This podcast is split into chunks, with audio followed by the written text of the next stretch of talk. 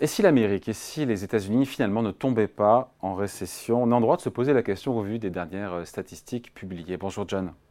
Bonjour David. John Plassard pour la Banque Mirabeau. Euh, hier, c'est carrément, alors on a eu plein de bonnes statistiques, de bonnes surprises quasiment toute la semaine, mais là, c'est carrément le PIB américain qui a été revu, j'ai envie de dire euh, sacrément revu, revu en nette hausse par le département du commerce. chiffre, donc troisième estimation, qui a carrément doublé, on passe de 1,1 à 2% de croissance pour le premier trimestre. C'est étonnant quand même, alors que tout le monde ne parle que de ralentissement depuis euh, maintenant plusieurs mois, trimestres, on ne le voit pas vraiment. Oui, tout à fait. Et surtout, ce qui est encore, encore plus étonnant, c'est de noter, je vous rappelle quand même que la zone euro et l'Allemagne sont en récession technique, c'est-à-dire le dernier trimestre de l'année passée et le premier trimestre de cette année sont en croissance négative.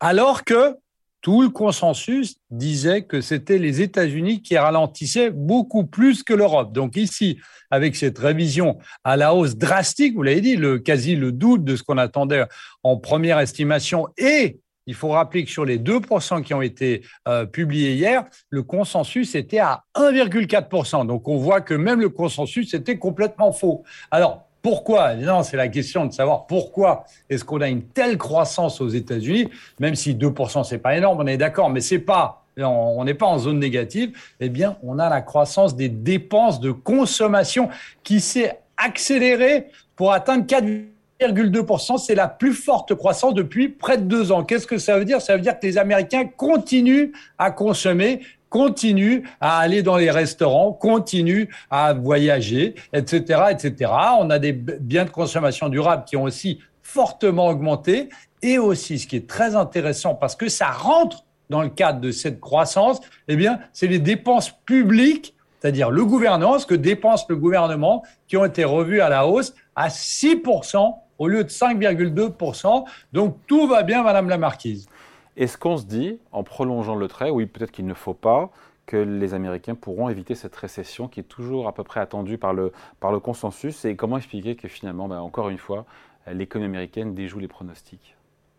Bah, écoutez, la, première des choses, c'est qu'on peut voir, vous savez, euh, on, arrive à la fin du deuxième trimestre, donc on va avoir bientôt euh, la, publication de la croissance pour le deuxième trimestre, puis on a déjà des estimations. On a notamment la fête d'Atlanta qui a un modèle prévisionnel qui s'appelle GDP Now, qui prévoit que la croissance américaine au deuxième trimestre devrait être 1,8%. Alors, si ils avaient raison, on voit qu'il y a une légère décélération de la croissance, mais ce n'est pas encore dramatique. Donc, ça veut dire que s'il y a une récession, elle n'arrive pas avant le troisième trimestre, c'est-à-dire une croissance négative avant le troisième trimestre et le quatrième trimestre. Et on est dans une situation où effectivement, on voit ici que ce qui tient, c'est la consommation. Je vous rappelle quand même que le pari de la Réserve fédérale américaine, et on en a parlé très souvent ensemble, David, c'est de monter les taux le plus haut possible pour casser cette dynamique de la demande et fondamentalement, ça fait baisser l'inflation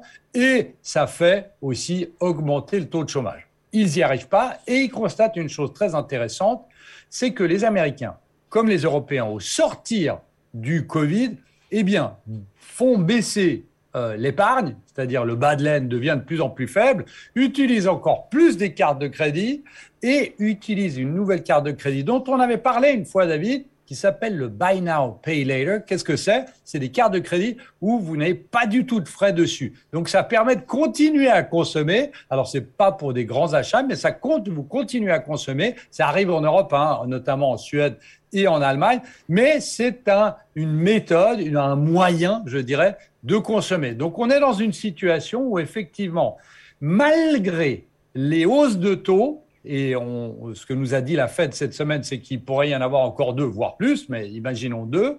Eh bien, à un moment ou à un autre, évidemment, la croissance va baisser parce que vous avez des problèmes, parce que vous payez plus sur vos prêts hypothécaires, vous payez plus sur les, les leasings des voitures, etc., etc. Ce qui fait que vous avez un peu moins d'argent pour dépenser pour la consommation. Mais aujourd'hui, grâce aux cartes de crédit, je me répète, à l'affaiblissement du bas de laine et aux fameuses euh, cartes de crédit Buy Now, Pay Later, eh bien, on est dans une situation où les États-Unis, l'économie américaine se tient pour l'instant au-dessus de ce niveau euh, entre le négatif et le positif. Mais si elle continue, John, à bien se tenir, l'économie américaine, si la croissance ne ralentit pas suffisamment, suffisamment pour faire baisser plus l'inflation, c'est l'objectif de la Fed, est-ce que tout ça peut contrecarrer et perturber les plans de la Banque centrale américaine? Clairement oui. Clairement oui. Et on a vu hier, par exemple, lorsque vous avez eu la publication donc de cette révision du premier trimestre, de croissance du premier trimestre, eh bien, on a vu une chose très intéressante, c'est que les rendements du 10 ans américain et les rendements globaux aussi du 2 ans et du 30 ans ont explosé à la hausse. raffermissement du dollar, ça parie déjà, les marchés parient déjà sur, en tout cas, deux hausses de taux. C'est il y a une semaine, le consensus pariait à 7% sur deux hausses de taux avant la fin de l'année. Hier soir, c'était à 50%. Donc on voit ici que on est dans une situation où mieux, euh, mieux va l'économie américaine, eh bien, plus vous avez de chances que les hausses de taux se poursuivent et plus surtout vous avez de chances que cette pause dans les hausses de taux de la Fed, qui depuis la Deuxième Guerre mondiale dure en moyenne 4 mois, eh bien, soit beaucoup plus longue pour que, euh, évidemment, la Fed réussisse ou pas mm. à faire baisser cette inflation. Et vous savez, on avait fait, il me semble, une émission spéciale là-dessus.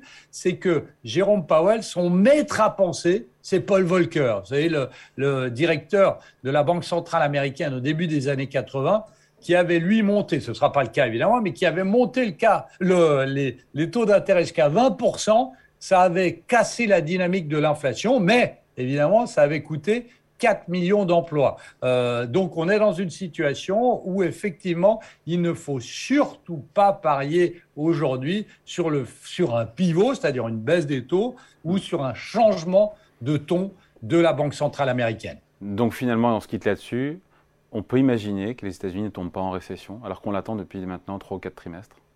Oui, tout à fait, clairement. Alors, euh, ce n'est pas euh, mon scénario pour l'instant, euh, mais oui, on peut, on peut le penser. Et vous savez, il y a une chose qui est assez intéressante, voire effrayante, c'est qu'on peut voir quelque chose où le consensus est totalement faux, c'est-à-dire que les États-Unis ne rentrent pas en récession, mais ont une décroissance, bien évidemment.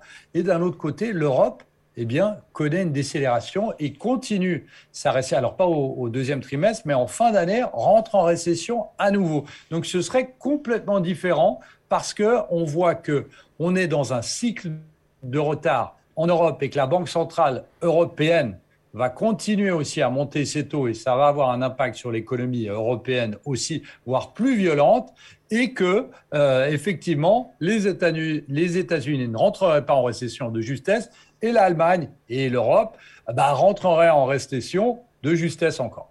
Allez, merci beaucoup. Explication signée John Plassard pour la Banque Mirabeau. Merci John, salut. Merci David.